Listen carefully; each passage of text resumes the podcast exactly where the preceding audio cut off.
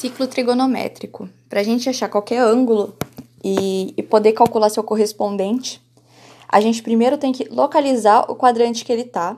Depois de localizado o quadrante, você faz o, um dos números marcados, ou o 360, ou 270, ou 180, ou até mesmo o 90, ou zero, do zero, só que daí você faz uma somatória do ângulo que você quer achar para você saber. Ah, tá, peraí, um, um detalhe.